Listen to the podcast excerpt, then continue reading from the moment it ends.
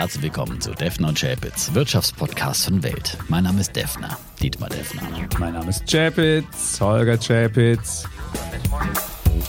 Die im Podcast besprochenen Aktien und Fonds stellen keine spezifischen Kauf- oder Anlageempfehlungen dar. Die Moderatoren und der Verlag haften nicht für etwaige Verluste, die aufgrund der Umsetzung der Gedanken oder Ideen entstehen.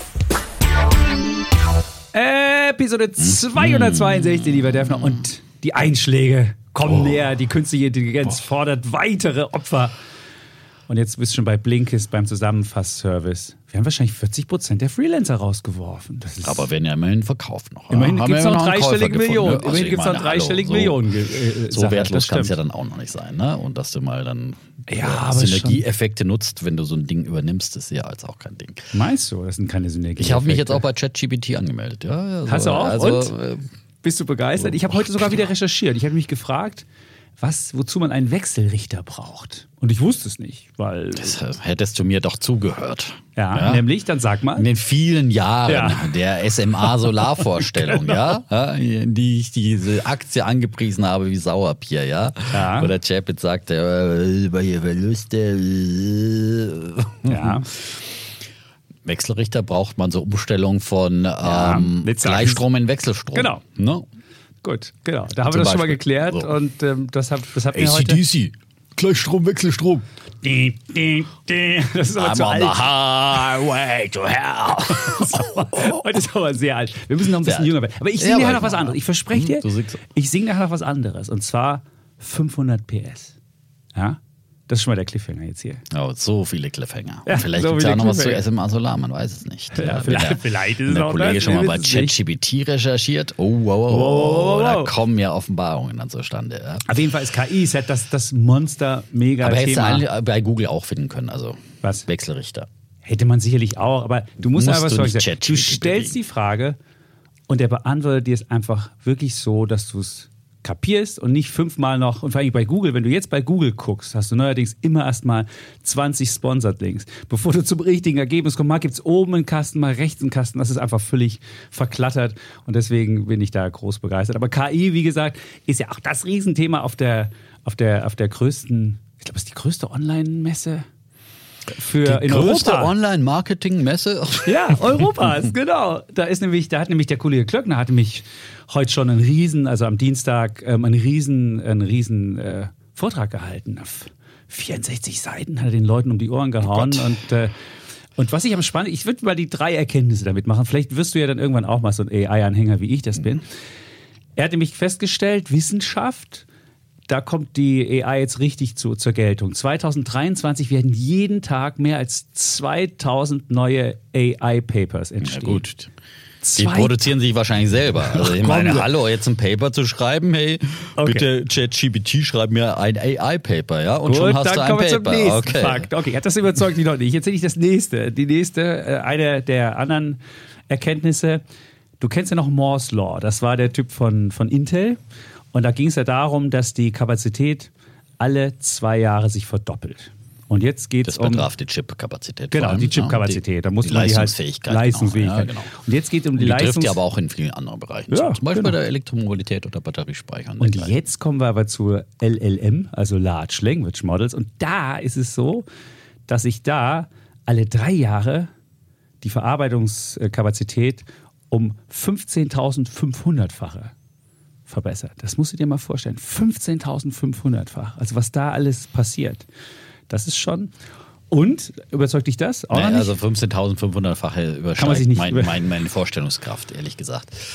Bei 15.400 hätte ich noch mit können, aber, 15.500 steige ich da aus. Ja. Da komme ich noch zum letzten Punkt und vielleicht wird dich das, das überzeugt.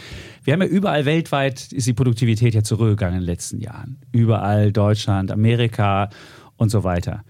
Und jetzt könnte halt es dazu führen, dass diese künstliche Intelligenz endlich mal die Produktivität wieder nach oben bringt. Und wenn du jetzt überlegst, bei Blinkist 40 Prozent der Leute raus, ich könnte mir vorstellen, der Output wird der gleiche sein, hast du die Produktivität mal eben um 40 Das ist ein sehr spezielles Geschäftsmodell, ja. Das Ja, aber ist du in natürlich ganz klar wie gemacht wie für ChatGPT, dass du irgendwas, äh, was schon da ist, was äh, einfach neu zusammenfasst, ja. Aber es wird ja nichts Neues, äh, ist ja Blinkes war ja auch kein Modell, das irgendwas Neues erschaffen hat, neue Gravität, das ist da einfach nur Zusammenfassungen geschrieben. Ja, ist schön und gut. hat dir Zeit ja, gespart. Ja, ja, hat dir Zeit gespart. Siehst du. Wunderbar, ja.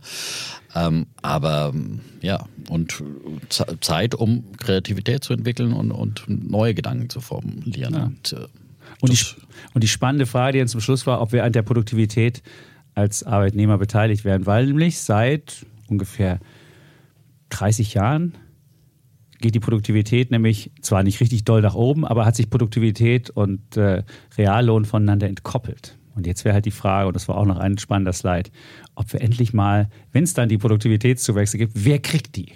Und das ist auch eine der, glaube ich, spannenden Fragen, wenn es um KI geht. Und auf jeden Fall ich, war wirklich sehr spannender Vortrag. Ja. Ja. Selbst Warren Buffett hat über die KI gesprochen. Aber der hat ja gelästert. Ja. Hat er gelästert? Der hat ja, gelästert. Aber er hat es immerhin ausprobiert, auch schon, ChatGPT. Ja, Ja, die er- alten Männer, Warren Buffett und ich, ja, sind jetzt auch bei ChatGPT. Ja, jetzt er ist hat- der Hype am größten. Ja. Du meinst- Sind- du meinst, jetzt ist die, vorbei. Die Late Adopters sind auch dabei, ja. Ja. Der hat einfach nur gesagt, neue Dinge kommen und sie nehmen keine Chancen. Was euch Chancen eröffnet, dass andere dumme Sachen machen. Ja, das sind äh, beständige Weisheiten. Und der hat noch gesagt, er würde gerne jetzt erst geboren werden. Hat er auch noch. Hat er gesagt? Ja, ja, Gut, er hat er ja da in vielen, viele. vielen Stunden ganz viel gesagt, ja. Er hat viele Fragen bekommen. Und da hätte er nochmal 93 Jahre. Ich meine, klar, wenn du 93 bist dann, und merkst, jetzt würde ich weißt auch noch ja, das ist zurück halt die- auf losgehen. das ist halt die Frage, ob du nochmal das gleiche, die gleiche Langlebigkeit nochmal hast, wenn du nochmal geboren wirst oder nicht. ich dachte, jetzt kommen die großen Langlebigkeitsaktien von Herrn Angermeier. Nein, Das, da hätte er wahrscheinlich auf die 200 spekuliert, wenn er jetzt nochmal geboren wird.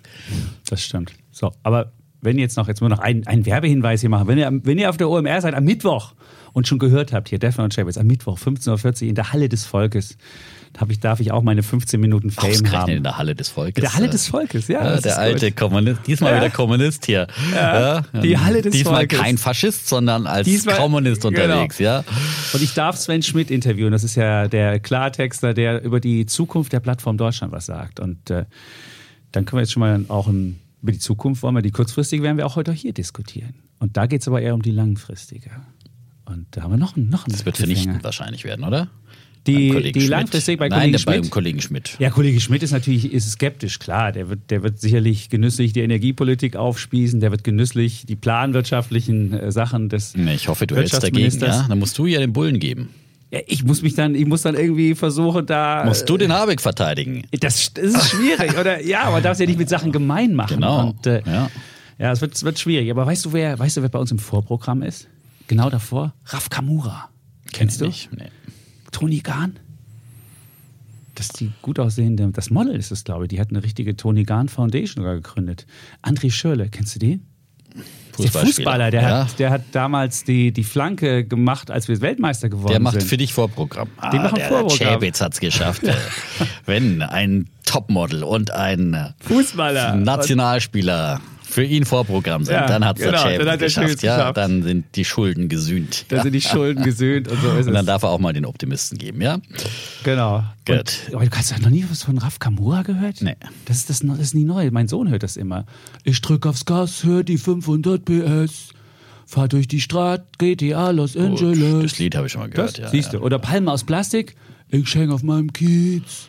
Unter Palmen aus Plastik. Jetzt weiß ich, was du immer hörst, wenn du mit deinem Fahrrad durch die Gegend fährst. Ja, da hat er immer seinen fetten nichts. Kopfhörer auf, ja, und dann Mario er Anna. 500 PS, Genau, ja, ja, 500 ja, PS. Ich drück Und aufs dabei hat Gas, er hör nur die 500 PS. ein, ein MS, ja. Ja, aber- Eine Menschenstärke, ja, die da. Aber So. seitdem ich, seitdem ich, das muss ich noch kurz zu Ende, seitdem ich, mein Sohn weiß, dass es im Vorprogramm ist, sein Star, er war sogar auf einem Konzert von, von, von Raf Kamura, seitdem bin ich zu Hause auch wieder mehr angesehen. Und der feiert ja diese Woche seinen 18. der Sohn und ich darf ja Bootsmann sein oder ich muss Bootsmann sein und er hat dann so schon gespottet, alle so, haben wir mal Kindergeburtstag, wenn der Vater mitfährt? Und jetzt ist aber Vater nicht mehr Vater, sondern Vater ist äh, Ah, Vorprogramm ist. Kamura. Und dann sage ich, ich drücke aufs Gas, hör die 500 PS. Jetzt bin ich aber viel cooler. Du siehst, das Image Ja, ist. Äh, eigentlich hat bist sich du heimlich bist du ein, gewechselt. Ein, 18-Jähriger. Oder eigentlich so eher so, äh, beim Chapitz geht es immer zurück, ja. Wie, genau. wie, dieser eine Film, der dann immer jünger wird. Äh, der, der Typ, der, der Greis, ja. Im Greisenalter gestartet und ja.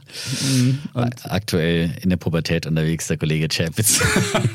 dann fahre ich da ja. über, ich sehe schon und höre dann Kabura und ich muss ihm jetzt ein, ich muss ihm jetzt ein Autogramm mitbringen auf der, auf der Eintrittskarte. Es wird cool. Ich sag's dir. So, jetzt habe ich, ich bin genug so erzählt. stolz auf dich. Also. Nein, das ist, das ist ich großartig. Geb gleich, ich gebe dir ein Instagram-Herz, ja. Was Machst auch du? Immer, was auch immer du postest, ja. Machst du? Das ja. ist gut. Danke. Danke. Ich habe die neue Sendezeit der Börse, die wollte ich auch nochmal an dieser Stelle erwähnen. Ja, aber 17.45 Uhr, Genau, 17.45 Uhr. Wir haben nämlich die Börse am Abend vorverlegt, weil wir den Vorabend bei Weltfernsehen ein bisschen umstrukturiert haben. Und die Börse am Abend war bisher ja immer um 18.15 Uhr. Jetzt sind wir schon eine halbe Stunde früher, direkt nach Börsenschluss, nach Xidra-Handelsschluss, ja, die frischesten Analysen. Sehr kompakt die wichtigsten Informationen, die Themen des Tages, ja.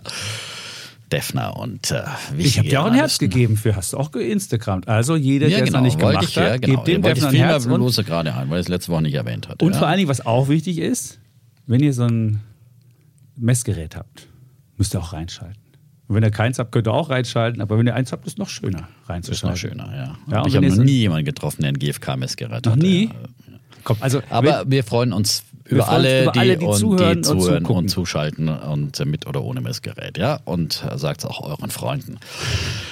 Ja. Komm, wir wollen mal jemanden kennenlernen. Vielleicht, wenn ihr, wenn ihr eins habt, schreibt mal einfach Nein, die nicht Wirtschaftspodcast. Nein, nein, nein, das dürfen, die nicht schreiben. Die sind da wirklich, weil sonst können wir die bestechen und so weiter. Nein, das so. wollen wir nicht Oh. wissen. Das ist ja. Das Gut, ist dann ja, wollen wir es nein, nicht nein, wissen. Gut, alles klar. Dann, aber trotzdem reinschalten, 17.45 Uhr jetzt Genau. immer. Und wie lange geht es dann? Viertelstunde. Zehn Minuten. Zehn netto, Minuten. netto zehn Minuten, knapp. Okay. Acht bis zehn Minuten. Ja, Gut, jetzt haben wir lange Vorrede gehabt. vorgeredet, ja. Und äh, Wir hätten auch noch ein paar Fragen, wenn du willst. Du hast noch spontan Fragen? Nee, zwei Fragen haben wir geschenkt, geschickt Okay. bekommen. Und zwar eine Frage wollte wirklich jemand, ein Markus. Da wir schon ewig drüber diskutiert. Es ging darum, Zinsanhebung und warum bisher noch keine Staatspleite da ist und ob wir da jetzt irgendwas Böses sehen.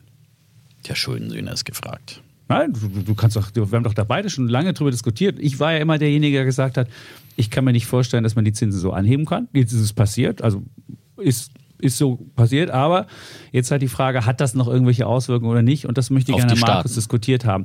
Naja, Nee, irgendwelche Finanzstabilitätsfragen. Äh, Stabilitätsfragen. Geht es natürlich Staaten oder Banken oder keine Ahnung, was auch immer. So. Ich höre die Frage jetzt zum ersten Mal, wie gesagt. Ähm, und ich, wie, wie, Italien ist ja immer der benannte äh, hier in der Eurozone Genau. äh, schuldengeplagte Staat besonders, ja. Aber man muss ja eins sehen, dass diese, diese äh, Zinserhöhungen bei den Staaten erst sehr langsam wirken, weil die ja die Zeiten der Niedrigzinsen dann auch klug genutzt haben in der Regel, um Wenn wir- Deutschland waren. um lang, langlaufende, also um umzuschulden und langlaufende äh, Papiere sich äh, in ihre Depots zu legen, also langlaufende Staatsanleihen eben zu noch niedrigen Zinsen. Und die müssen ja nicht auf einen Schlag jetzt äh, die, die erhöhten Zinsen bezahlen auf ihre Schulden, sondern das, das sind ja alles Staatsanleihen, wie wenn ich ein Hypothekendarlehen habe, das äh, zehn Jahre läuft, habe ich eben auch äh, zehn Jahre diesen garantierten Zins und genau das gleiche hat eben ein Staat, der eine zehnjährige Staatsanleihe zu einem niedrigen Zins herausgegeben hat. Und dann kommt halt, wenn er die- diese Staatsanleihe dann wandeln muss äh, in, in zehn Jahren, wenn sie fällig wird, dann trifft ihn dann natürlich der Zinshammer. Und deswegen ist es natürlich ähm, dieses, äh, diese erhöhte Zinslast wird nur sukzessive dann zu spüren sein, ja. Und äh, deswegen ist es nicht, nicht so dramatisch, dass es auf einen Schlag kommt. So, deswegen wird es da auf einen Schlag auf keinen Fall wir Staatspleiten geben. Und äh, wie gesagt, der Kollege ist ja der Experte. Ja, hat Nein, das was hast du- Buch das- äh, die Schulden ohne Sühne geschrieben. Und in Amerika, das andere ist ja natürlich äh, die, äh, der 1. Juni, äh, die tickende Zeitbombe. Bis dahin mal wieder muss äh, die äh, Schuldenobergrenze angehoben werden. Das ist ja quasi in Amerika halt immer so, so ein Ritual wie täglich grüßt das Murmeltier oder jährlich. Und ähm, wenn das nicht geschieht, ist natürlich theoretisch dann Amerika sofort in der Staatspleite. Ja. Ähm, Ja, sie können erstmal versuchen, noch erstmal die Gehälter mit. Du kannst halt versuchen, Nee, umzu. Ja, musst ja, klar, halt gucken, aber was du ist ja noch nichts anderes als eine, eine Art äh, Ja. zahlweiser Zahlungsausfall, wenn du erstmal Ja, Gehälter es scheint ja so zu sein, äh, der, der Biden will ja diese Woche, will ja diese Woche auf, die, auf, den, auf den Kongress zugehen und will zumindest so ein kurzfristiges Ding machen, dass sie vielleicht das Ding über den Sommer kriegen bis zum, bis zum fiskalischen Ende 30. September und dann gucken wir mal. Auf jeden Fall. Ja, es ist. Aber es ist natürlich immer Politikum. wieder so, so ein, so ein Ja. Zittermoment. Das ist schon klar, das wird wahrscheinlich in den Börsen auch wieder so ein paar zittrige Tage dann hervorrufen und äh, zusammen mit den Zittrigkeiten, die da im Bankensektor immer noch da sind. Also ganz ausgestanden ist ja die Bankenkrise noch nicht, wie ich letzte Woche auch äh, gelernt habe, ja.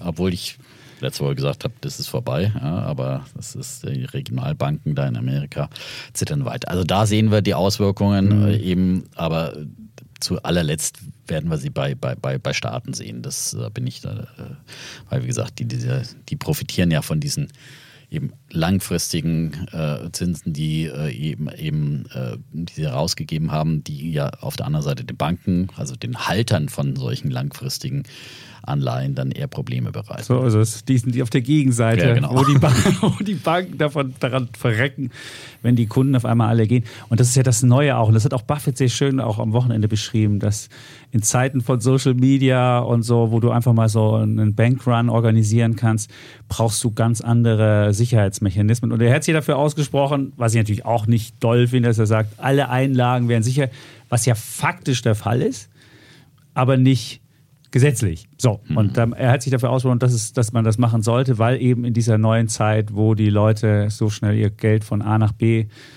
abziehen können, äh, muss man halt irgendwie neue Sicherheitsmechanismen reinziehen. Ja, aber wahrscheinlich ist das wirklich die einzige Möglichkeit, weil sonst wirst du, du wirst es immer wieder garantieren müssen bei jeder einzelnen Bank und dann kannst du auch irgendwann mal sagen, okay, wir garantieren für alle.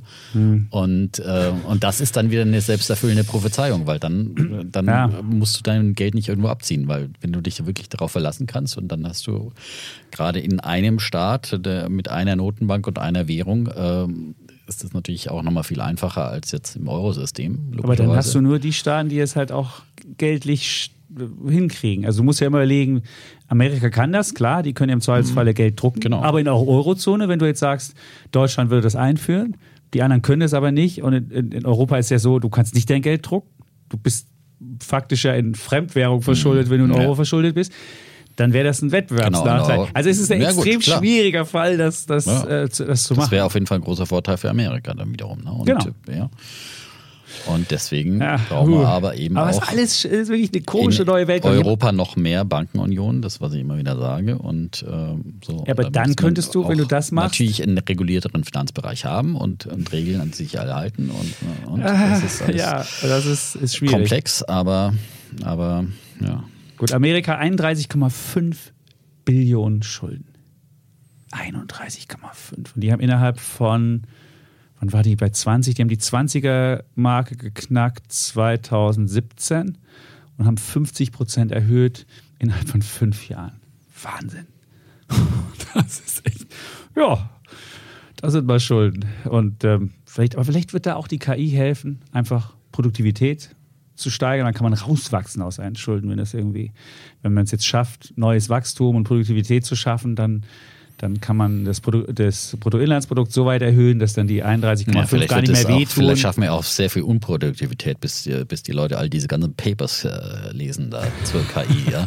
Also, und das, Oder- oder das zu Konferenzen gehen, sie das und, angucken genau, oder und sonst das was Gute machen vom, Angst haben.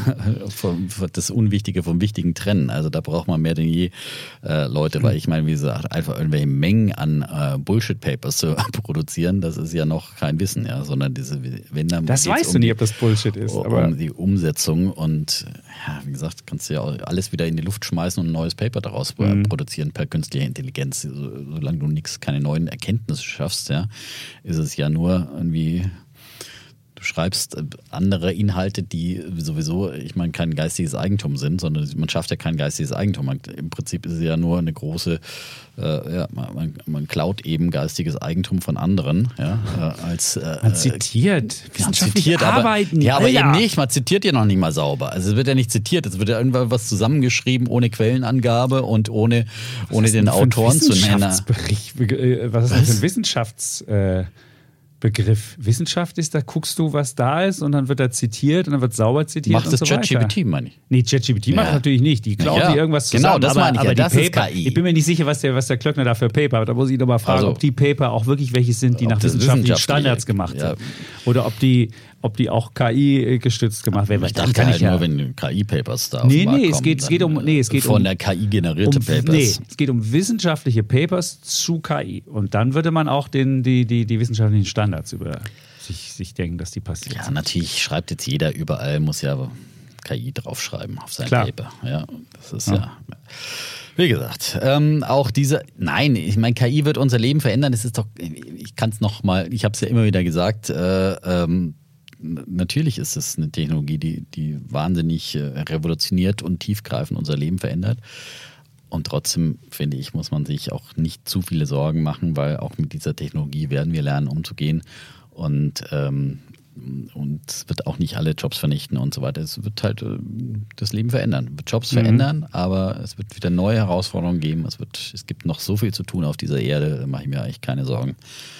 Und dann können wir sinnvoller unsere Zeit verwenden, als irgendwie nachzutrauern, dass wir jetzt nicht mit Pferdekutschen durch die Gegend fahren. Ja, können. es wird aber, es wird aber die, ich glaube, die, die Bezahlung oder die Wertschätzung für einzelne Jobs wird es komplett verändern. Wo du heute noch für einen Job, wo du heute noch sagst, äh, das ist ein, ist ein niedrig vergüteter Job, die werden möglicherweise in Zukunft zu den hochbezahlten Jobs gehören und umgekehrt. Also das, ich, ich glaube, diese Neubewertung, die durch diese künstliche Intelligenz dazukommt, da muss man schon mal, gab es auch einen schönen auch einen schönen äh, Chart beim, beim, beim, beim Klöckner, die hat er auch von Bloomberg, die findet man bestimmt bei Bloomberg irgendwo, wo man genau drin steht, hochbezahlte, niedrigbezahlte und hohe, also so eine Matrix, hochbezahlt, niedrigbezahlt und hohe Wahrscheinlichkeit disruptiert zu werden und niedrige.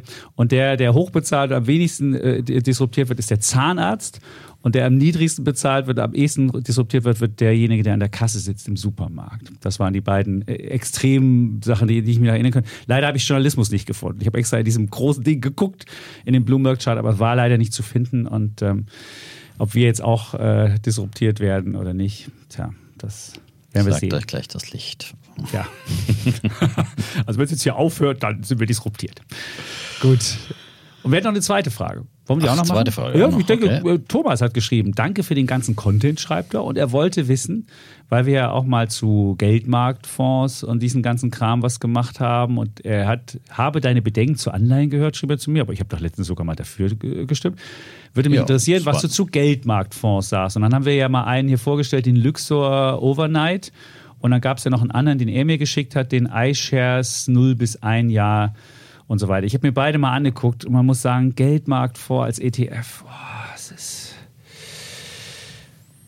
immer noch schwierig. Immer noch schwierig, zumal die auch äh, Gebühren noch haben und so weiter. Also jetzt, wo die Banken langsam nachgezogen haben, kann man auch ähm, da sich, sich Tagesgeldangebote von Banken holen. Also dieser Luxor liegt dieses Jahr 0,9 Prozent im Plus. Das ist okay. Das wird aufs Jahr gerechnet ungefähr, wird er bei 2,8 oder 2,9 rauskommen. Das ist okay. Und der andere, der iShares, liegt bei 0, der hat in diesem Jahr erst 0,4 Prozent zugelegt. Und der wird ungefähr bei, ich weiß auch nicht, wie die richtig funktionieren. Was auch, der eine ist ausschütten, der andere nicht. Es ist äh, schwierig. Und bei dem einen, bei dem Luxor wird halt nicht ausgeschüttet. Da muss man halt die Kursgewinne mitnehmen. Wenn man aber dann Zinsen haben will, muss man halt einen Teil verkaufen. Und dann muss man gucken, dass man es zum richtigen Preis verkauft. Also es ist diese, diese ganzen Geldmarktgeschichten, da gibt es noch nicht das Standardprodukt wie in Amerika, wo ich einfach anlege. Oder jetzt wie bei Apple, wo ich anlege und sage 4,2 fertig oder 4,15. Das gibt es halt das in ist ja auch kein. Geldmarktfonds bei Apple. Also Nein, natürlich nicht, aber es basiert auf einer ähnlichen- Und man muss halt sehen, aber es ist ja auch wieder ein Produkt auch mit Risiken. Ne? Also wenn da plötzlich alle raus wollen, äh, dann äh, kann das auch turbulent werden. Da sehen ja auch äh, viele Gefahren in solchen, in solchen Produkten. Wie bei dem Apple Für die. Finanzstabilität. Nein, in Geldmarktfonds. Ach so, bei Geldmarktfonds. Und Ja, die, bei, bei den auf Geldmarktfonds. Basiert und so weiter. Der, der, Also- der, der iShares, da waren wirklich nur Bundesanleihen drin oder Bundesobligationen sind das ja bei kurzlaufenden. Und bei dem, bei dem Luxor, der ist halt mit Swaps abgebildet. Da kann, da kann nichts passieren. Und es gibt natürlich auch aktiv gemanagte Geldmarktfonds. Und da ist das, was Problem, was du geschildert hast, was ja auch zur Finanzkrise gab, dass die in Geldmarktpapiere, unternehmensähnliche, oder die hatten damals in, in, in, in durch Immobilien gedeckte Geldmarktpapiere investiert und die waren halt nicht so werthaltig und dann rutschten die halt alle weg. Und das war ja damals der Tod des Geldmarktfonds und mittlerweile ist da wieder ein Comeback zu sehen. Also wer einen wirklich coolen Geldmarktfonds hat, schickt ihn einfach mal wirtschaftspodcast.welt.de vielleicht.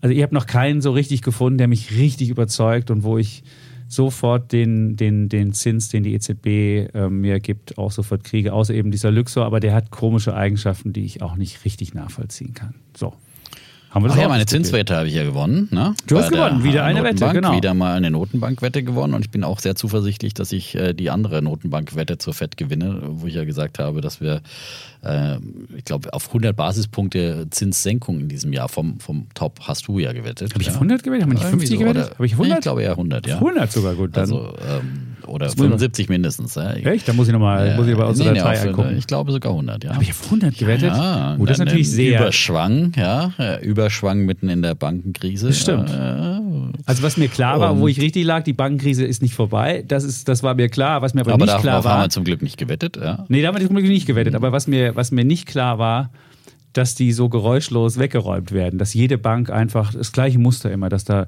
irgendwie die FDIC einspringt und dann sofort einen, einen, einen Käufer sucht und das dann meist, meistbietend mit Mitgift äh, dann noch weiter ver veräußert wird und es zu keinen Verlusten kommt.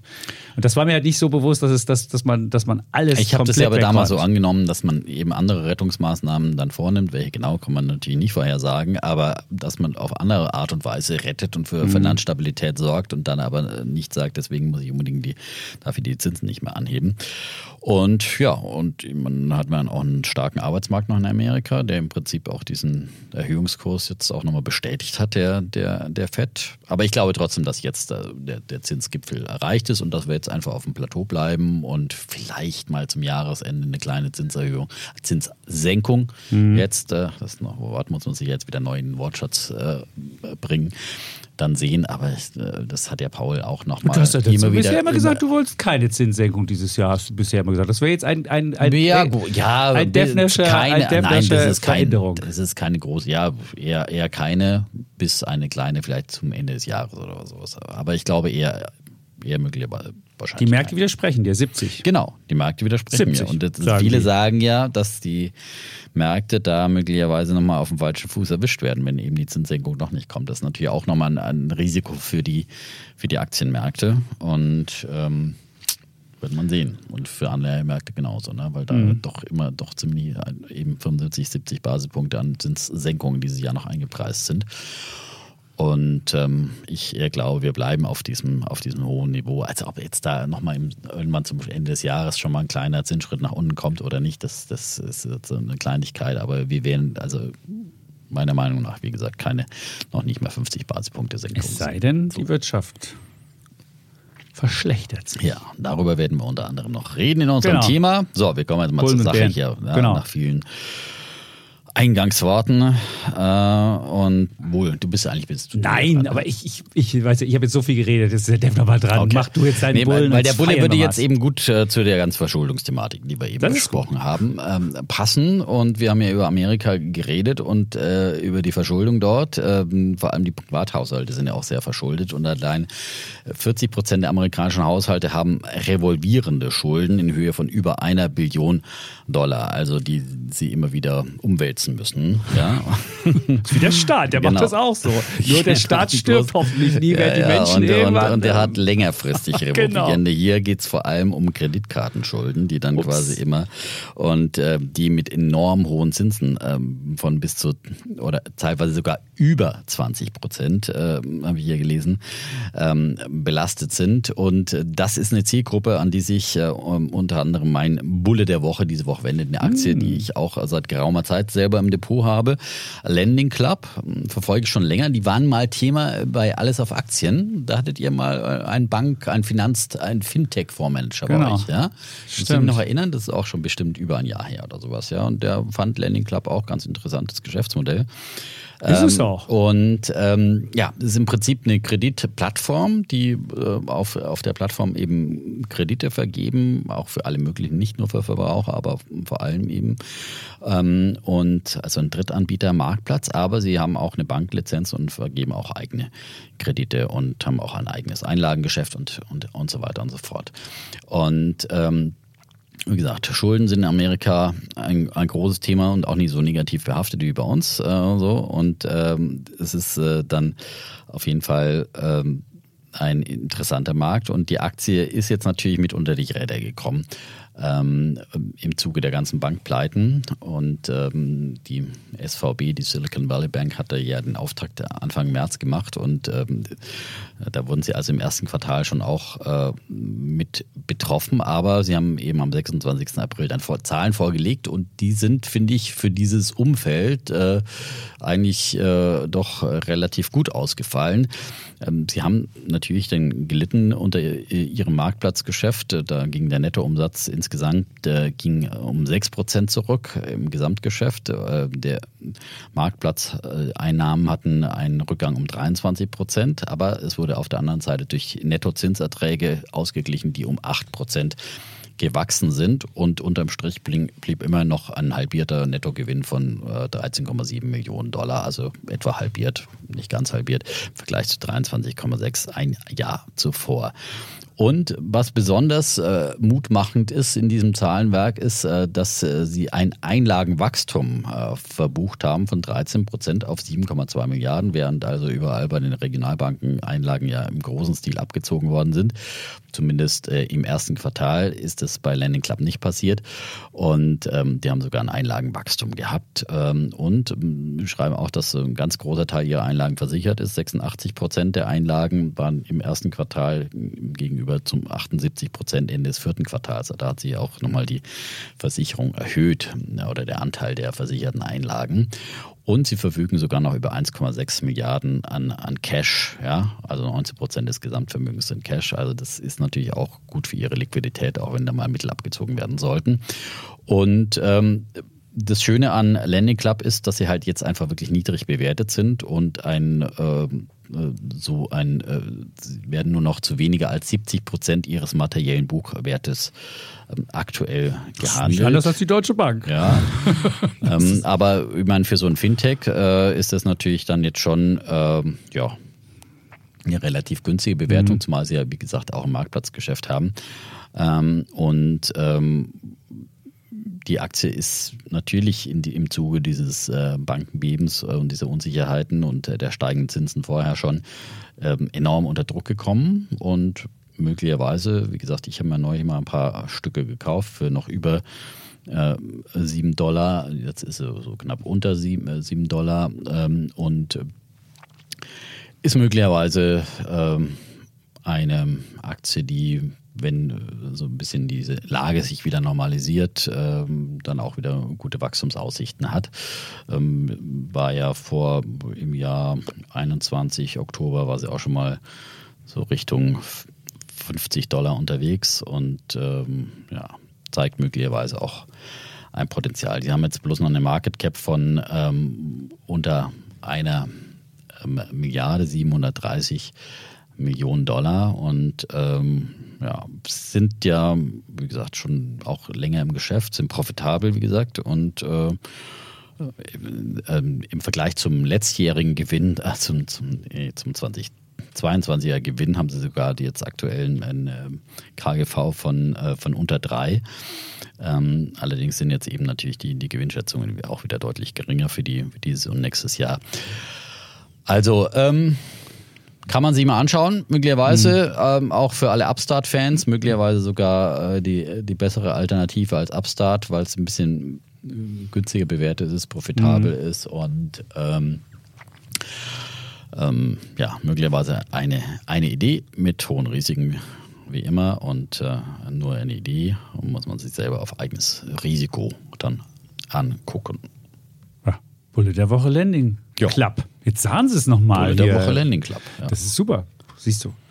Ich finde, das Geschäftsmodell ist ja cool. Du setzt dich einfach dazwischen, zwischen die Marge und sagst, alle Leute, die zu wenig Habenzinsen haben, die können bei mir mehr Habenzinsen haben und alle Leute, die zu viel Sollzinsen zahlen, die können bei mir niedrigere Sollzinsen haben. Machst immer noch eine Marge, aber kannst halt den, den Leuten, die 20 sonst zahlen, zahlst halt dann vielleicht, müssen vielleicht noch 12 zahlen oder 10 oder 8 und die Leute, die sonst 0 kriegen, den kannst du vielleicht 4 zahlen oder so. Ist eigentlich ein cooles Geschäftsmodell, nur wenn deine Leute, denen du dann zwölf äh, die, die ausgibst, wenn die pleite gehen sollten, dann hast du natürlich ein Problem. Und ich glaube, weiß ich nicht, wenn Rezession kommt und dann sind vielleicht, ja, weiß ich nicht, ist schwierig. Und als, ich glaube, in Corona sind die auch wahnsinnig gefallen. Da, Ja. wollte keiner, da wollte keiner Kredite haben, weil sie alle vom Staat ja mit Geld überschüttet worden sind. Und da hat er Wobei natürlich. sie sind schon fast auch wieder auf diesen Niveaus dann wie aus, Genau. aus, aus der Corona-Zeit. Da waren sie ja unter 5 Dollar und jetzt sind sie halt ähm, ja, nicht, nicht mehr wesentlich höher. Das ist also Auf jeden Fall spannender. Ich finde Fintech ist spannend, aber Fintech ja, muss man sehen, ob der Boden irgendwann erreicht ist. Aber gut, dann komme ich zu meinem Bär der Woche. Mal wieder. Robert Habeck. ach, ne. Siehst du, ja. Er hat wieder einen neuen Vorschlag. Die 6 Cent Industriestrom. Sechs? 6 Cent. Sechs bitte mit stimmhaft. Ach stimmt, du hast recht. Entschuldigung, aber dachte, ich bin da sechs so, ich bin da so, ich bin da so von elektrisiert von dieser Idee. Hier, der Ähm, erinnert mich so ein bisschen auch an, wir hatten früher im Osten 8 Pfennig Einheitsstrom im Osten. 8 Pfennig. Sind 6 Cent, äh, 6 Cent wäre dann ungefähr, wenn es äh, wenn du's, äh, mit der Inflation ähm, machst, dürfte ungefähr den 8 Pfennig von damals entsprechen. Insofern haben wir also eine DDR-Idee, die hier zum, zum, zur Idee kommt und Robert Habeck. Das hat, es hat sehr schön, der Chefvolkswirt von der Wirtschaftswoche hat das sehr schön geschrieben. Wirtschaftsminister Robert Habeck ist auf dem besten Weg, Historisches zu leisten. In wenig mehr als einem Jahr hat er es geschafft, aus dem Ministerium, das einst Ludwig Erhard leitete, ein Ministerium für Planwirtschaft zu zaubern. Und dann äh, wird halt auch die Idee mit dem Industriestrom gemacht. Was ich ja an dieser Idee so, so wirklich, äh, ja, was mich völlig frustriert in der Geschichte, erst äh, tut er vieles dafür, dass der Strompreis steigt. Und man will ja auch Signale senden und sonst was.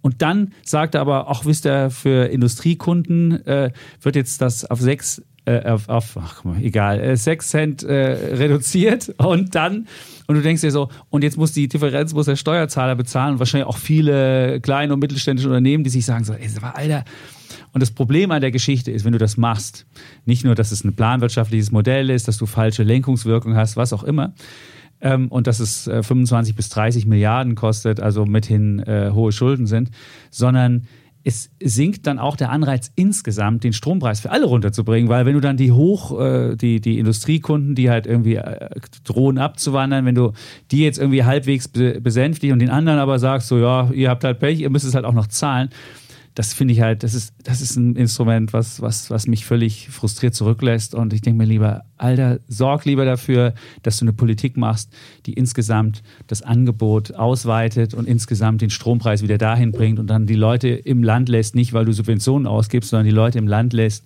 hält, weil die Leute denken, ey, du machst eine coole Energiepolitik.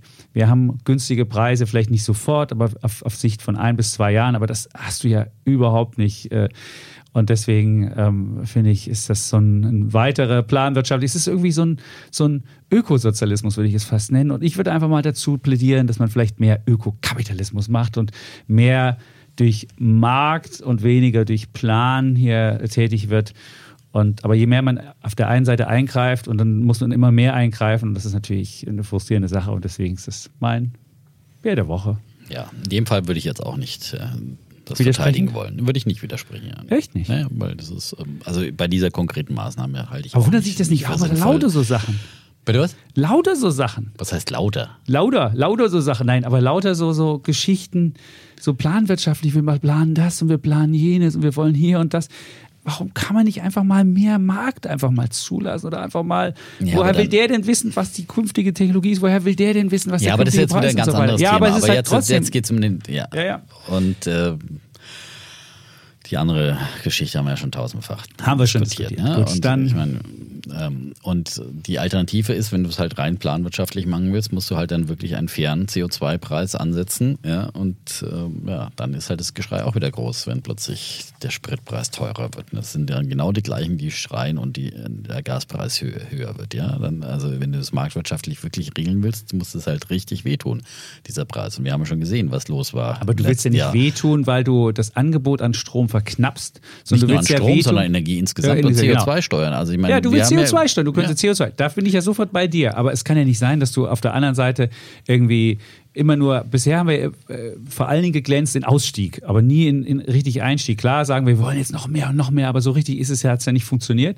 dass wir, dass wir jetzt die, die, das Angebot an Strom weiter ausgeweitet haben, sondern wir sind immer nur ausgestiegen und das ist halt keine Strategie. Und das meine ich halt. Ich habe überhaupt nichts gegen CO2-Steuern, überhaupt nichts, das ist ähm, dass die Preissignale da sein müssen. Und Nein, das das ist, ist, halt, wie gesagt, die, die, die Alternative äh, der, der Lenkung. Entweder mit, mit Preissignalen, aber die müssen eben stark sein, nicht irgendwie nur ein bisschen hier 20 Euro, äh, so was keiner merkt, und, äh, sondern äh, richtig, richtig stark. Äh, oder du machst es halt dann über äh, teilweise eben auch äh, Verbote und, und, und Förderung. Das sind die, die Möglichkeiten, wie du Lenkungswirkung erzielen kannst. Ja. So, ähm, aber Industriestrompreis, wie gesagt, finde ich auch nicht gut. Wenn, wenn dann finde ich auch eben Strompreis grundsätzlich Stromsteuer äh, senken und äh, natürlich so schnell wie möglich erneuerbare ausweiten. ausweiten, ausweiten, Ja. ausweiten. Und es ist natürlich wirklich dieser Industriestrompreis ist dann wirklich auch so echt jetzt wieder echt ein Gegenargument gegen den AKW Ausstieg, weil ich meine, Ja. ich habe ihn ja verteidigt auch, äh, dass man es gemacht hat, aber dann äh, ein paar Monate danach kommen und, und sagen, ja, oder nicht mal ein paar Monate, ja, Wochen, Wochen danach. Wochen danach kommen und sagen, ja gut, jetzt hat, äh, haben wir offenbar doch ein Preisproblem, ja, und äh, müssen das äh, subventionieren. Ich weiß es nicht. Du weißt es nicht. So, aber Er die, ja in der- in natürlich haben sich die Aktien gefreut, die davon profitieren Klar. würden am letzten Freitag. Ja. Wacker. Wacker hat ja Covestro, deine Covestro. Meine Hier, Covestro- Du als Covestro-Aktionär musst doch dafür sein. Ich ja? bin dafür und, und als Wacker, Wacker-Freund auch. Wacker ist auch Als gestiegen. wackerer Covestro.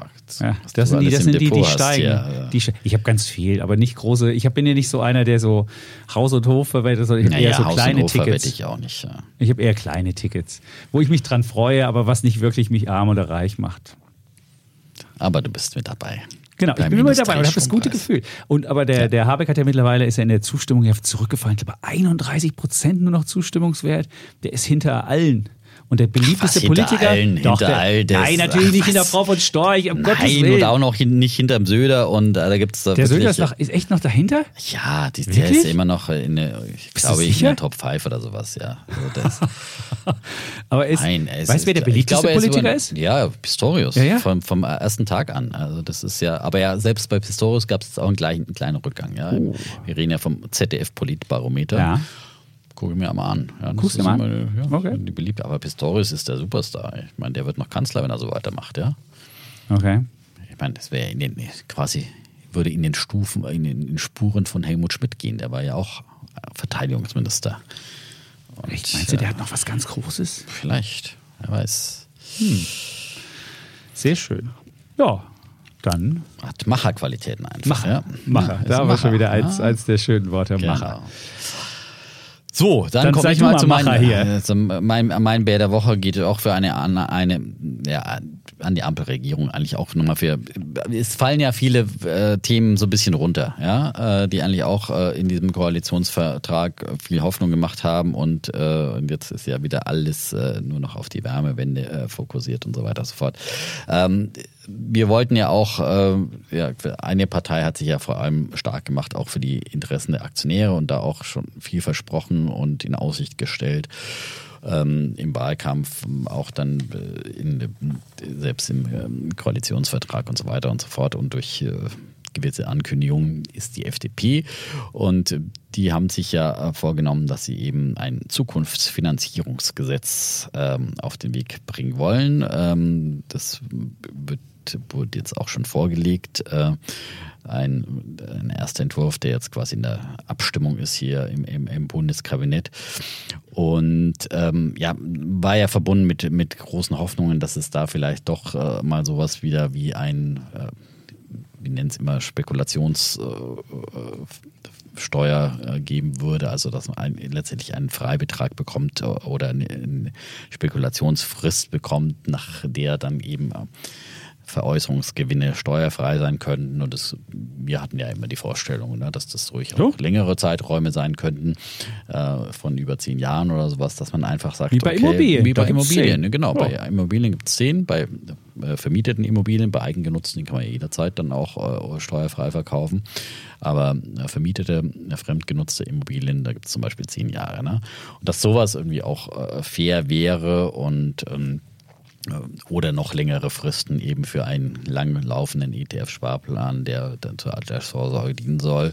Ähm, es ist jetzt erstmal in diesen äh, Entwürfen davon äh, keine Rede und dann hat man ja auch immer noch darauf gehofft und auch das, da gab es Signale dafür, dass man diese Verrechenbarkeit von äh, Verlusten aus diversen Wertpapiergeschäften, dass man eben, äh, was, was eigentlich Scholz immer mehr damals als Finanzminister eingeschränkt hat, äh, dass man eben auch äh, Verluste von, was weiß ich, Optionen Optionsschein mit Aktien oder, oder anderen Kategorien, CFDs und so weiter verrechnen kann. Aber da wurde ja immer mehr gedeckelt, dass du quasi immer mehr konntest wirklich nur noch Aktienverluste mit Aktiengewinnen verrechnen und äh, jedes hat so seinen Topf. Und, äh, und nicht mal Dividenden konntest hm? du damit reinpacken, genau, nicht mal das. Ja, ja. das ist halt einfach letztendlich unfair, weil das sind, äh, für dich sind es einfach äh, Verluste, die du im Rahmen deiner Geldanlage erleidest. Ob das jetzt mit einem Instrument oder dem anderen mhm. ist. Ich meine, wenn ich als Kaufmann bin und äh, irgendwelche Verluste in meinem Geschäftstätigkeit habe, dann, dann, kann ich die ja auch zusammen verrechnen und mit, mit dem Gewinn aus meinem Geschäft verrechnen. Ja, ja. Also, Gurken, also das ist einfach. Gurken sind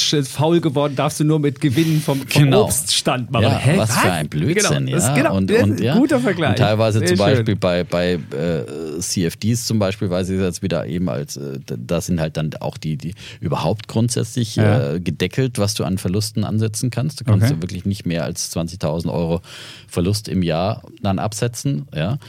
Und Aber darfst du den vortragen fürs nächste Jahr oder nee, der Rest ist weg? Nein, nee, das ist, der Rest ist dann weg. Ja? Und alles futsch. andere kannst du okay. weder vortragen noch, noch verrechnen. Ja? Okay. Äh, lauter so Sachen. Das sind halt alles ähm, Dinge, die äh, den Anlegern über die Jahre äh, eben von Vorgängerregierungen zwischen die Beine geworfen wurden. Und eigentlich war ja damals signalisiert worden, dass man aufräumt, aber auch davon ist jetzt nur noch wenig die Rede äh, in diesem neuen Gesetz. Äh, und ähm, ähm, Kollege Vogel, ja, der auch bei uns äh, die Ehre hatte als mhm. einziger junger Nachwuchspolitiker, hat uns ja da auch große, ja, zumindest Dinge in Aussicht gestellt. Er ist ja auch ein großer Verfechter der Aktienrente.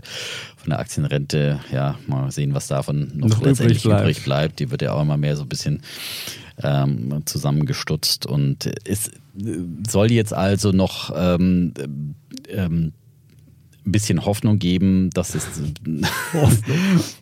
äh, also äh, in Sachen private Altersvorsorge gibt es noch eine Fokusgruppe. Ja? Oh. Ähm, so, das hat die Wirtschaftswoche erfahren dann eben. Die haben dann mhm. nochmal nachgefragt, wie es mhm. jetzt, jetzt aussieht.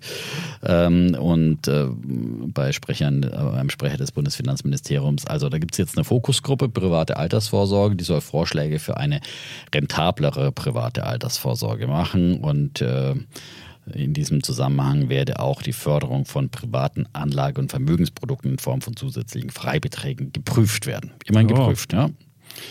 Und ähm, mal sehen, was daraus wird. Da war eben jetzt eine Gruppe der FDP neu an der Börse, hat Johannes Vogel bei Instagram schön ein Foto vom Börsensaal gepostet, ja, mit dem Fraktionschef okay. Dürr und äh, anderen waren ja. da unterwegs, ja.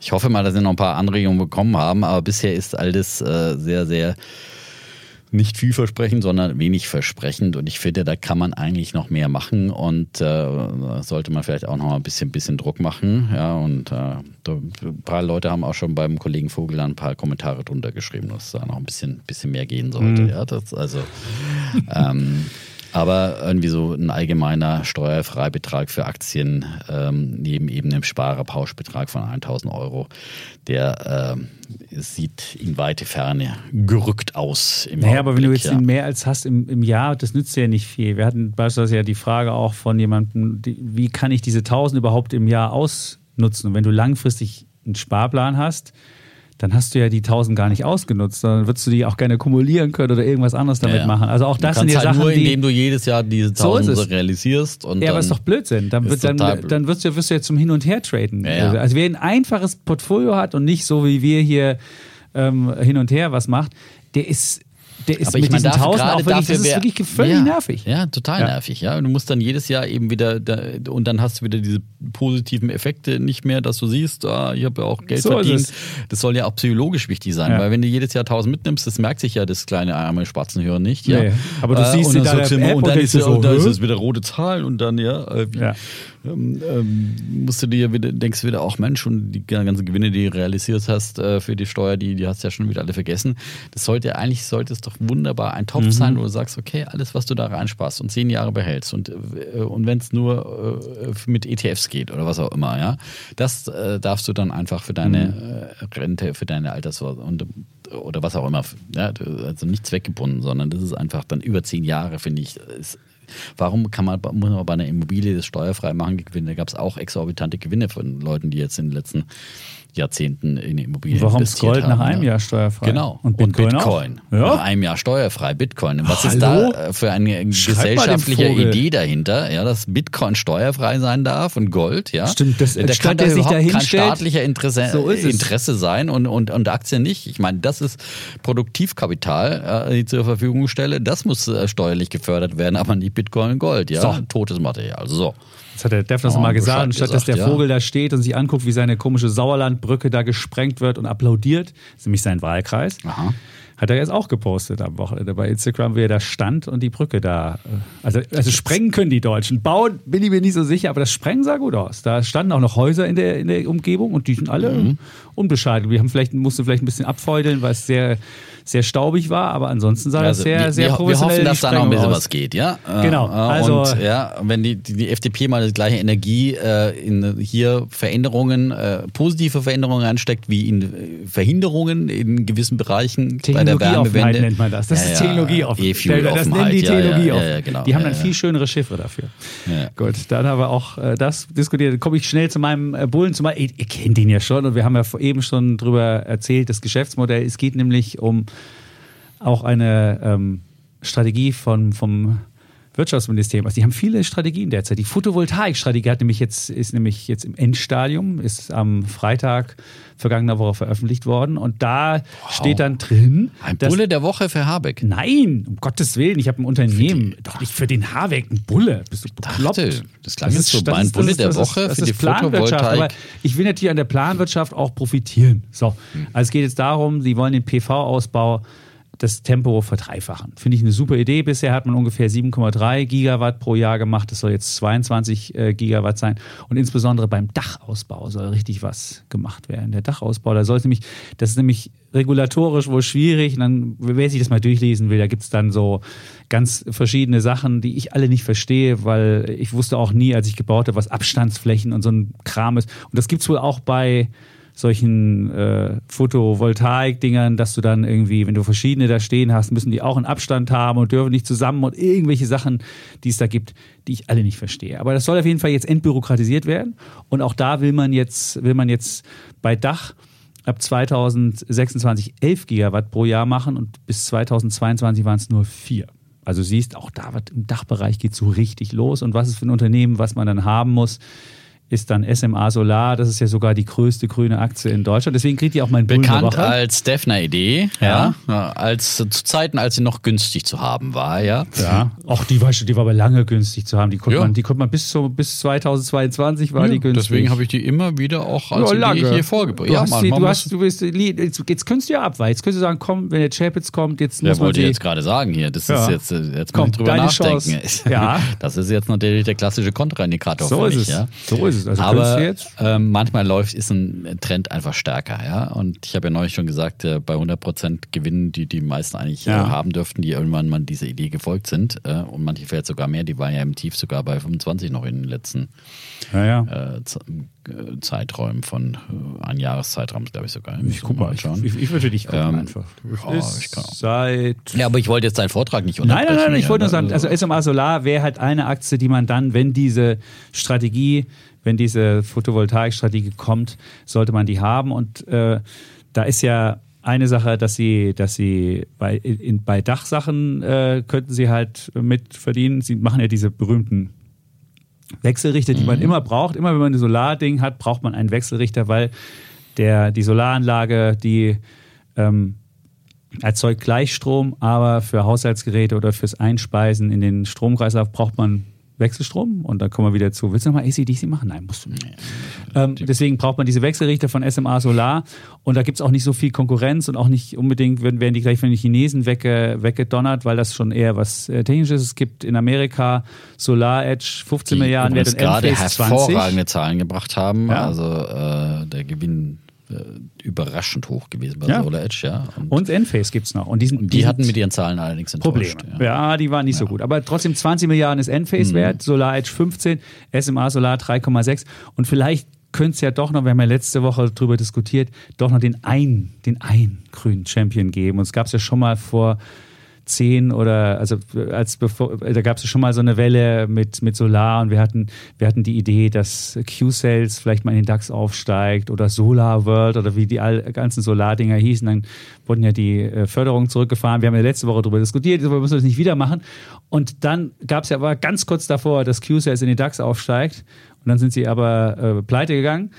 Und äh, jetzt hoffen wir mal drauf, dass wir wenigstens mit, mit, mit SMA Solar einen haben, der aufsteigt. Wir haben jetzt in, M, äh, in MDAX steigt der ja schon auf.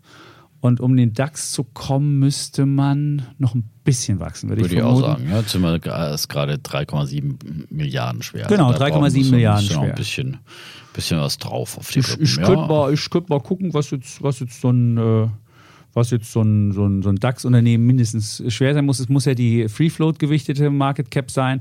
Ich weiß jetzt nicht, ähm, ob die 100% Free Float oder ob da noch Alteigentümer drin sind. Also Covestro hat die niedrigste Market Cap mit 8,6 Milliarden. Also mit 8,6 Milliarden kommst du rein. Du musst ja nochmal verdoppeln.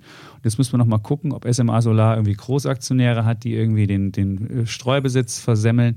Und wenn die es nicht haben, dann hätte man, äh, dann könnte man sagen, dann können die relativ schnell aufsteigen, nochmal verdoppeln und vielleicht nochmal ein bisschen und dann haben sie es. Dann wären sie in DAX und dann hätten wir mal ein richtig grünes Unternehmen im DAX und endlich mal ein Dinges. Und ich würde sagen, auf jeden Fall, wenn diese Photovoltaik-Geschichte und dieses, wenn man sich dieses Strategiepapier anguckt, dann scheint es ja zu sein, dass man das äh, wirklich mit voller Wucht und Macht machen will.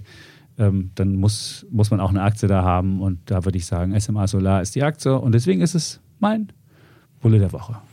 Ja, wunderbar.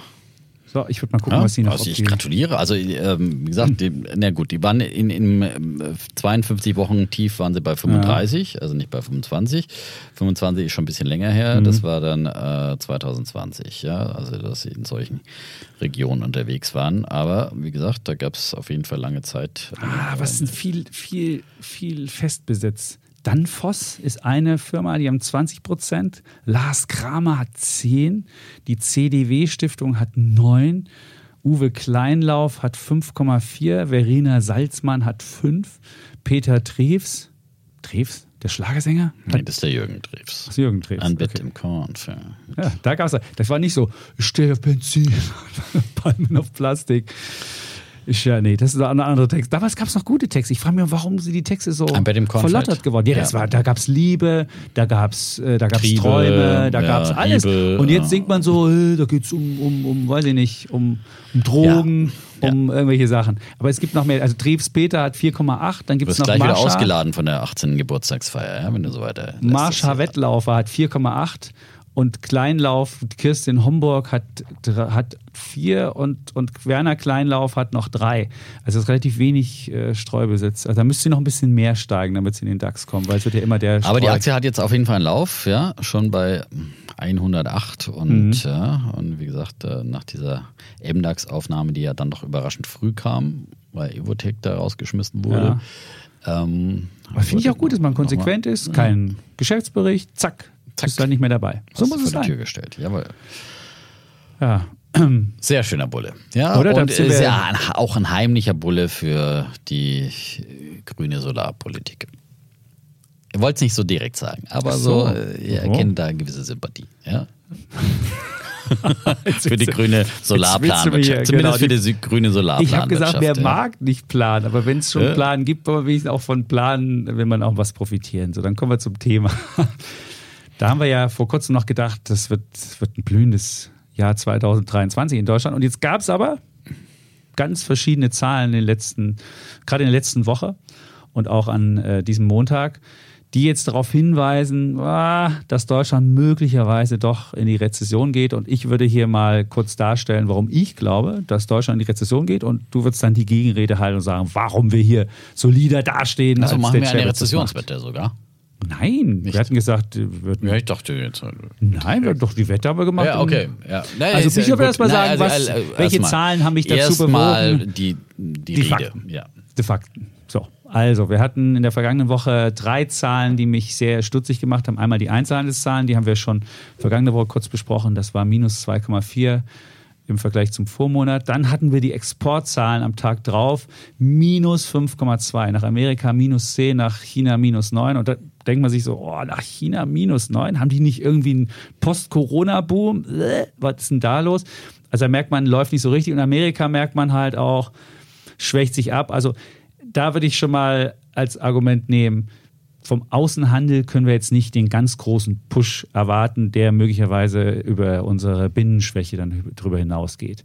Dann hatten wir noch ähm, Auftragseingänge Industrie minus äh, 10,7 Prozent. Das ist der stärkste Einbruch seit der Pandemie. Jetzt muss man sagen, war in den Vormonaten war auch relativ deutlich im Plus, aber trotzdem hat diese minus 10,7 mehr als die drei Monate mit dicken Plus weggeschreddert an Industrie, also an Aufträgen, also ist der, der Bestand an Aufträgen.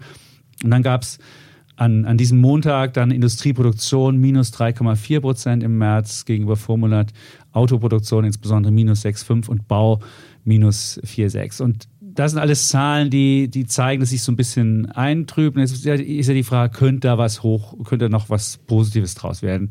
Außenhandel hatte ich ja versucht schon zu beschreiben.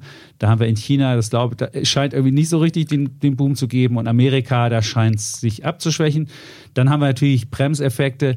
Die steigenden Zinsen, die spiegeln sich schon so ein bisschen in den Zahlen weil äh, das ist, muss ja immer wissen, so, ein, so, ein, so, eine Zinsanhebung wirkt immer zeitverzögert. Das ist ja nicht so, die Notenbank hebt die Zinsen an und dann sofort geht es weg, sondern es ist wie am, am Bau, ist ja genauso gewesen. Da braucht es ja auch ein paar braucht, braucht es ja auch ein paar Wochen, bis die hohen Zinsen da dazu führten, dass die, dass die Baukredite eingebrochen sind, dass die, dass all diese Sachen eingebrochen sind. Und so ist es bei normalen, äh, bei Industriegeschichten genauso. Dann haben wir eine sinkende Kreditnachfrage und wenn Kredite nicht wachsen, dann kann auch nicht eine Ökonomie wachsen. Und zuletzt haben wir natürlich eine Geldmengenwachstum. Klar, wir hatten auch eine Ausweitung, eine große. Dann kann man auch mal ein Geldmengen, dass das Geldmengenwachstum auch mal negativ ist. Das passiert dann eben auch mal. Und diese ganzen Effekte zusammen, glaube ich, werden dazu führen, dass wir in diesem Jahr keinen, keinen großen Schub mehr bekommen und vielleicht wird ja das Q1 noch runtergerankt. Das war 0,04 im Plus, also leicht plus noch. Vielleicht wird das ja schon äh, nach unten gerankt und dann hätten wir, hätten wir da schon äh, zwei Negativquartale in Folge und sogar eine offizielle Rezession.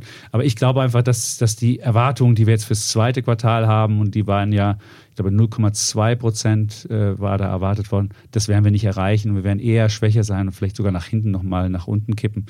Und ähm, Deswegen glaube ich, wird dies Jahr wir haben einmal schon gewettet, da ging es um minus 0,6, das ist ja besser das ist ja geworden. Aus dem Vorjahr. Das ist aus dem genau, Vorjahr haben wir das gewettet. Aus dem ich Herbst, nicht, da war natürlich genau, die Stimmung ganz, schlecht. Da war die Stimmung total schlecht und da war minus 0,6. Ich sage, jetzt war ja die Idee, dass wir vielleicht plus 0,4, wie der Habeck das sagt. Ich sage, Habeck, vergiss es, die 0,4 wird es nicht geben. Ich würde sagen, in diesem Jahr höchstens ja, wollen wir auf. Nee, aber wir, wir wetten jetzt nicht aufs Jahr. Wir, wir, wetten jetzt mal aufs Q2, weil wir unterschiedliche, genau. äh, unterschiedliche Wetten haben. Und so äh, deswegen brauchst du dich jetzt fürs Jahr nicht festlegen. Aber du legst dich jetzt mal aufs Q2 fest, auf das zweite Quartal. Und da sind Konsensschätzungen eben bei aktuell 0,2% Wachstum im Vergleich zum ersten Quartal. Und äh, du sagst also, schaffen wir nicht. Ich genau. sage, das schaffen wir.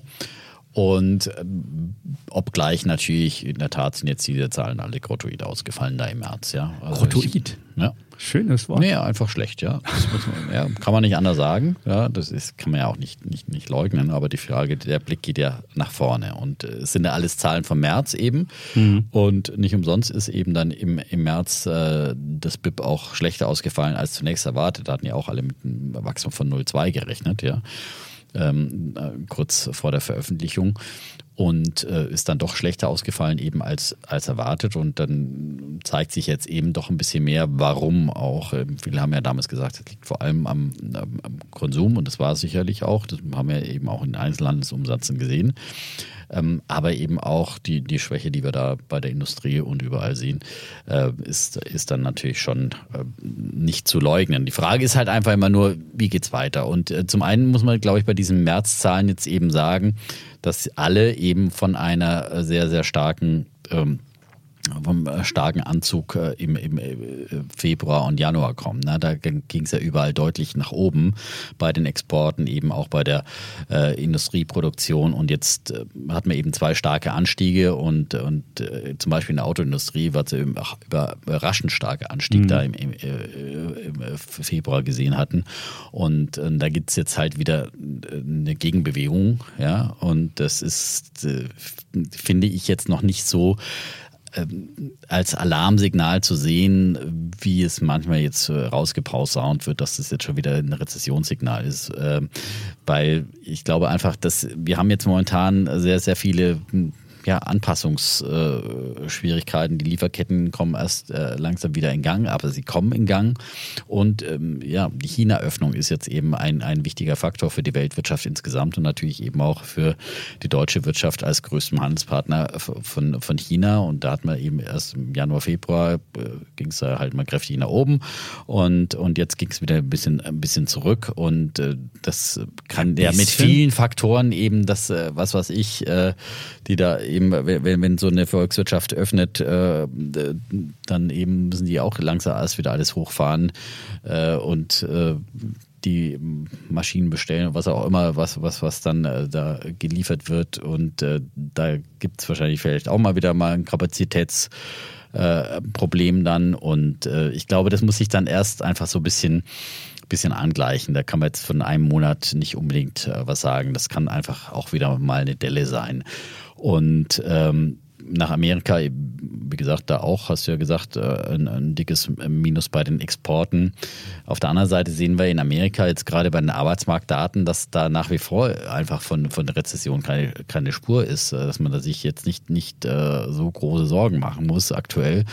Und ähm, dass der Arbeitsmarkt eben stärker ausgefallen ist als erwartet. Das äh, ist ja auch ein Signal dafür, dass die Konsumenten auch äh, da weiter Geld haben und äh, konsumieren werden. Und das äh, sollte auch künftig wieder den Exporteuren aus Deutschland nach Amerika nutzen. Und wie gesagt, auch der chinesische Markt wird sukzessive weiter hochfahren. Ähm, wichtig ist, dass eben diese ganzen ähm, langfristigen Probleme, Lieferkettenprobleme ähm, äh, immer besser werden. Das hat man jetzt zuletzt immer wieder gesehen, äh, dass ähm, eben die äh, sich stetig verbessert haben. Und dann ist natürlich für die deutsche Wirtschaft äh, der eben der Konsum, der private Konsum ganz entscheidend. Und da haben wir zuletzt in der Tat einen Einbruch gesehen im März. Äh, und ähm, das war natürlich vor allem aufgrund der äh, hohen Inflation, die wir da vor allem im Nahrungsmittelbereich gesehen haben. Da ging es ja im März um 22,3 Prozent nach oben und das hat den Leuten einfach die Konsumlaune und den tatsächlichen Konsum verdorben und man hat dann einfach gespart. Zum einen bei Nahrungsmitteln haben wir ja letzte Woche auch schon mal ähm, äh, Leute und äh, die Gurke. dass man ja die Gurke, die Gurke, wenn die Gurke einfach zwei, drei Euro kostet, dann hast du einfach, dann ist dir einfach äh, die Stimmung im Keller, ja. Da hast du, da packst du nicht nochmal irgendwo was anderes mit rein. Ja? Du sagst entweder, entweder Gurke oder äh, Kinderüberraschung. Aber also da muss man dann dann, äh, das schlägt einem dann, da, es ist halt bei diesen Waren, die du unmittelbar jeden Tag da einsammelst und wo du auf die Preise achtest, wenn man auf den Preis guckt, die unser eins, ne? Aber mhm. jetzt auch schon bei Edeka auch wieder saugünstige Gurken letzte Woche im Angebot. Ich ja. glaube auch für. Ich habe 39 Cent letztens bei Netto. Ja, ich habe ja auch eine für 39, 39 Cent. 39 Cent Netto, ja.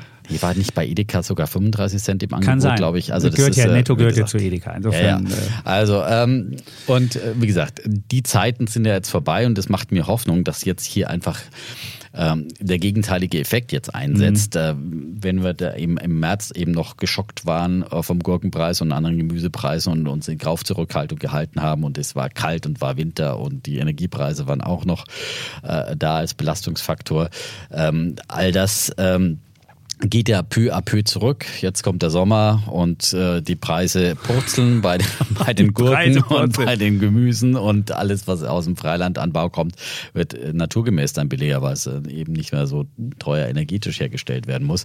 Ähm, und das wird äh, genau für den anderen psychologischen Effekt sorgen, dass man einfach, dass man dann wieder das Gefühl hat, ach Mensch, das Schlimmste ist vorbei und jetzt äh, habe ich doch wieder ein bisschen mehr Geld in der Tasche und die, äh, die Gurke kostet bloß noch 39 Cent. Noch nicht ja, wieder da. Nein, aber, ja, aber die, das ist ja der nächste Faktor, dass die, die Löhne sucht äh, peu à peu hier der öffentliche Dienst, ein großer Sektor, ja. ja der jetzt äh, richtig fett mehr Geld bekommt. Äh, aber das und, kommt ja auch die nächsten Jahre, das kommt hier nur gestaffelt. Ja, aber du hast die, ja im nächsten Jahr auch so ein Mega. Hast du, ja, ja, aber es gibt ja auch erstmal die Einmalprämien. Ja? Also ja, ich meine, wie gesagt, bei, bei Axel Sprenger können wir davon nichts erzählen. Nein. Weil das Nein. Nicht, aber wir kriegen uns unser Free Lunch hier. Aber da kannst du sagen, Palmen aus Plastik, kannst du da halt Urlaub machen. Mehr als Benzin, ohne Sand, aber macht nicht. Hm? Ich höre auf. Ist, äh, Nein, ja. aber das ist äh, immer mehr Branchen kriegen jetzt richtig äh, saftige Lohnerhöhungen mhm. oder eben Einmalzahlungen. Die Einmal Einmalzahlung ist ja nochmal äh, stärker spürbar, wenn du plötzlich mhm. irgendwie da irgendwie, keine Ahnung, 1500 Euro, also wird dir manchmal auf mehrere Etappen ausbezahlt oder wenn du gleich 3000 auf einen Batzen kriegst, ja, boah, dann lässt er gleich mal die Korken knallen. Also das, nein, man, es ist schon, ja, es ist schon ein Effekt, ja. Bei Reisen wird sowieso, aber das wird natürlich dann zum großen Teil ins Ausland getragen. Ähm, aber ähm, von daher glaube ich schon, dass, dass wir da jetzt dann bald auch wieder einen gegenteiligen Effekt jetzt im, im, im zweiten Quartal sehen werden. Und oh, Frühling, Frühling, Hast du das gesehen? Frühling sorgt immer für Optimismus und Sonnenschein. Der hat in diesem Jahr auch wirklich sehr lange auf sich warten lassen. Ja, wir haben immer noch irgendwie so Kälte und gefühlt, gefühlten also April, auch äh, Anfang Mai. Also mhm. da ist noch nicht so diese große Frühlings- äh, und Sommer, Frühsommer-Aufbruchstimmung da. Aber die wird kommen, so sicher wie in jedem Jahr. Spätestens, wenn ich das Partyboot am Samstag habe und dann mit dem, Kollege, mit dem Sohn Kollege, und den, den der, der heimliche 17-Jährige mit den anderen 18-Jährigen unterwegs so ist hier und meint, er muss denen was vorrappen. Ja, ja. aber. Oh, alle sagen, oh, mein Papa ist so peinlich. Genau. Ja. Ach, wieder einer auf Jugendlich hier. Genau, das ist, äh, ja, ja, ja. Aber ich bin jetzt schon fast textsicher. Ja, kannst ja nochmal bei ChatGPT nachschauen. Kann dir bestimmt helfen. Ja. Wie man noch jugendlicher wirkt, meinst du? Genau, ja. Und noch ein paar coole Rapper-Verse, die reimen lassen oder sowas. Okay, ja. also du meinst jetzt, Q2 wird, wird Ich meine, Q2 wird, sein. also der ganz große Boom äh, wird es nicht werden. Äh, ist klar, dafür sind jetzt hier, äh, aber, aber die 02 schaffen wir und ich glaube, dass wir grundsätzlich dann doch auch wieder äh, besser durchkommen. Und wie gesagt, weil vieles sich einfach immer noch aufgestaut ist. Wie gesagt, die ganzen Lieferkettenproblematik äh, und äh, China als äh, Markt, der lange brach lag, äh, wiederkommt und ähm, die Energiekosten zurückgegangen sind ähm, und all, all die vielen Dinge, äh, die in den letzten Jahren einfach uns das Leben schwer gemacht haben, so sukzessive sich auflösen und äh, wir dann doch wieder ein bisschen zu Normalität zurückkehren, wenn es auch jetzt kein Boomjahr werden wird. Gut. Ja, meine Meinung ist gesagt, ich glaube ja auch, dass die, dass die schwache Politik, also die, die, die, die Ampelkoalition, die im Streit sich ergeht und, und das ist auch nicht unbedingt zum zur ja, Vertrauensbildung beiträgt und zum Konsumfreude, ja, sondern es ist eher so, dass du dann denkst, oh, was und schon wieder und der und dies und das. Also ich glaube insgesamt ist die, die Lage nicht dazu angetan, dass du diesen, diesen Befreiungsschlag hast, der jetzt dazu führt, dass die Leute, selbst wenn sie die 3000 kriegen, die dann sofort auf den Kopf hauen, sondern ich würde eher denken, die Leute würden die zurückhalten. Also ich glaube, es ist einfach nicht die, ist gerade nicht die, die, die, die Stimmung für, für irgendwie sowas da. Aber vielleicht täusche ich mich auch und. Äh ich glaube, die müssen ja auch nicht die 3000 gleich auf den Kopf hauen, aber einen Teil davon werden sie ausgeben. Ja, und äh, ich glaube schon, dass wieder so sukzessiv. Aber die Politik ist natürlich in der Tat momentan auch nochmal mhm. Bremsklotz, muss man sagen. Mhm. Und aber auch die Kampagnen, die gemacht werden. Ja. Was heißt die Kampagnen, die gemacht ja, werden? Die sind also halt, ich meine, es wird ja immer getan, als also der Anschein, der erweckt wird bei der Wärmewende. Äh, ist ja dann schon auch immer, als, als würde jetzt sofort jeder seine äh, Gasheizung rausschmeißen. Das ist ja nicht der Fakt. Ja. Und, und es gibt jetzt immer mehr groß, ich meine, das, das Gesetz ist noch nicht fertig und äh, das, was man jetzt an, an Fördermöglichkeiten, ähm, was die Grünen äh, vorgeschlagen haben, 80 Prozent äh, für natürlich Geringstverdiener bis 20.000 Euro. Aber da ist ja noch Streit. Haushaltseinkommen. Da weißt du ja auch nicht, ja, was ist, ist. ist ja alles noch nicht da. Da muss man Ja, einfach ja. erstmal abwarten. Und, du weißt ja überhaupt nicht, was ist da. Und dann wird das wirklich, und dann sagt vielleicht der Finanzminister, nee, haben wir leider nicht. Oder du hast eine Förderung und die ist dann ausgelaufen. Und so. Das ist es ja gerade, dass sie alle Klar, total also streiten und du nie weißt, was du genau, machen sollst. das ist natürlich. Und das ist das, ist das einige, dass das viel zu früh an die Öffentlichkeit kam und ähm, ähm, in der Öffentlichkeit äh, alles ausdiskutiert wird. Das sorgt für Verunsicherung bei Ja. den Menschen und keiner hat eine Planungssicherheit. Ähm, aber irgendwann wird das auch durch sein und äh, wird auch wieder aus den Schlagzeilen verschwinden und dann ist es auch wieder aus den Köpfen und dann weiß man, okay, irgendwann wird meine Heizung kaputt und dann werde ich sie ersetzen und dann gibt es bis dahin eine viel günstigere Wärmepumpe oder was auch immer. Man hat dann einfach irgendwann mal Planungssicherheit, aber ja, momentan aber bis dahin hält man sich halt zurück. Und das, glaube ich, halt ist jetzt keine, ist kein, Genau, kein deswegen muss man die Dinge, deswegen ist es einfach nicht förderlich, wenn eine Regierung gleichzeitig auch Opposition ist, ja. Und So ist. Äh, deswegen, also ich meine, Merz hat neulich irgendwie bei den Kollegen von NTV gesagt, also ich meine, da brauchen wir keine Opposition mehr bei so einer Regierung. Äh, Womit er Und hat womit er selten recht hat, recht, ja. aber damit hat er recht. So, also insofern. Kann man ja. sagen. Und äh, es tut sich die Regierung insgesamt keinen kein, kein Gefallen, wenn sie nicht, und sieht man ja, sind Mhm. ja alle, haben ja alle in Zustimmung verloren.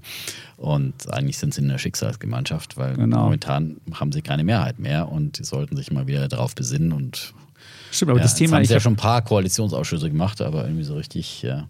hat es nie funktioniert. Und das ist was, was interessant ist, ist einfach das Thema Bundesregierung. Also ich, es gibt meinen Kumpel arbeitet ja bei Forsa, die machen uns immer so Abfragen, was sind so die Themen, die die Leute beschäftigen. Und eigentlich das Thema Bundesregierung äh, interessiert dich immer dann, wenn natürlich gewählt worden ist, wenn eine Regierung gemacht ist. Und nachher interessiert es niemanden mehr. Das ist normal. Aber bei der Bundesregierung ist es so, dass es natürlich am Anfang die Leute interessiert hat nach der Wahl. Aber immer wieder, ungefähr zwischen 12 und äh, 20 Prozent interessieren sich für das Thema Bundesregierung. Das ist schon, da merkst du, wie, wie, wie schief die Sachen hier laufen. Na Und, gut, wenn ähm, sie interessieren, ist ja schon mal ein Vorteil. naja, nee, das ze- zeigt ja, dass es ist eher ein Störfaktor. Eine Regierung soll ja, soll ja Arbeit verrichten und soll ja dann irgendwie, dann, dich soll ja dann interessieren, vielleicht Klima oder dich soll interessieren Steuern oder sowas, aber nicht das Thema Bundesregierung per se. Weil die Bundesregierung macht ihren Job und es ist so, ähm, ich will auch von meinem Sohn lieber hören, was er von der Lehrerin gelernt hat, als dass ich mir anhören muss, was es für eine doofe Lehrerin ist. Oder Lehrer, je nachdem. Gut. Die Bundesregierung macht ihre Arbeit schlecht, sagt das Politbarometer vom Siehst du? ZDF. Ja. da hast du genau das wäre dann das, äh, das die, die Sache. Gut. Gut, Ja. jetzt haben wir die Welt wirklich umrundet. Ähm, und wenn ihr bis Mittwoch 15.40 Uhr äh, reingehört habt, 15.40 Uhr in der großen Halle des Volkes, müsst ihr stehen und müsst, müsst Bravo rufen. Ja, das ist mir ganz wichtig, falls, weil das ist Ich natürlich. dachte, ein- die gibt es nur in China, dass es in Hamburg eine große Halle des Volkes gibt. ja, das ist, ich glaube, das heißt die Conference Stage. Ich nenne das einfach Halle des Ach, Volkes. du weil nennst die Halle große- des Volkes. Ja, ich habe jetzt nur so genannt. Das sind Messehallen und das ist halt die, wo die Conference Stage, wo, wo, wo, wo äh, der Westermeier auch seine ähm, German Internet äh, Dingens halten wird am Mittwoch. Und äh, ja, also, schon wunderbar. Deswegen müsst ihr im Publikum stehen und müsst schreien. Das wird zum, wahrscheinlich eher was Kreischen. Kreischen. Schlüpfer auf die Bühne werfen. Ja. Genau, sowas. Chapitz, ich will ein Kind von dir. Sowas, Ja, genau. sowas danke, Richtung, danke. Gut. Und äh, ja, sonst noch, haben wir So, noch zur was? Ehrenrettung von Herrn Habeck, ich habe jetzt gerade nochmal geschaut, er ist auf Platz 4 der Beliebtheitsskala. Ja? Hinter Baerbock, äh, Scholz und Pistorius sind noch vor ihm. Aber er Der ist. Lindner ist doch vor ihm. Nein, nein, das Echt ist, nicht? Wo ist denn äh, der das Lindner? ist nur gefühlt. Ja, das Der Lindner, der stagniert der, die ganze Der Zeit. Lindner oder? ist auf der 6, ja, und der Söder ist auf der 7. Und äh, hinter Habeck ist direkt der Von wann ist Lauterbach. die- wann ist die und Umfrage? Nein, Das ist die von, vom letzten Freitag veröffentlichte. Ja. Okay, Die wird dann gut. in der, kurz vorher gemacht. Ja. Und, äh, nach dem der Söder, dann der März. Dann Okay. äh, kommt die Faeser und ja. Wen würdest du denn als CDU-Kandidat nehmen? Puh, bis dahin haben wir ja noch ein bisschen. Ja, aber trotzdem. Was, gibt's Hm? Auf da jeden Fall nicht mehr den Söder. Ja. Der ist jetzt wirklich unten durch. Ach, der muss erstmal seine Bayernwahl gewinnen dieses Jahr. Ja. Gut. Haben wir das auch? So, jetzt haben wir wirklich die Welt endgültig umrundet und äh, dann äh, ja. Schlussformel. Herr Schlussformel. Schlussformel, ja. bitte. Wir sagen Tschüss, und ciao bleiben, Bulle, und Bär Defner. und Chapitz.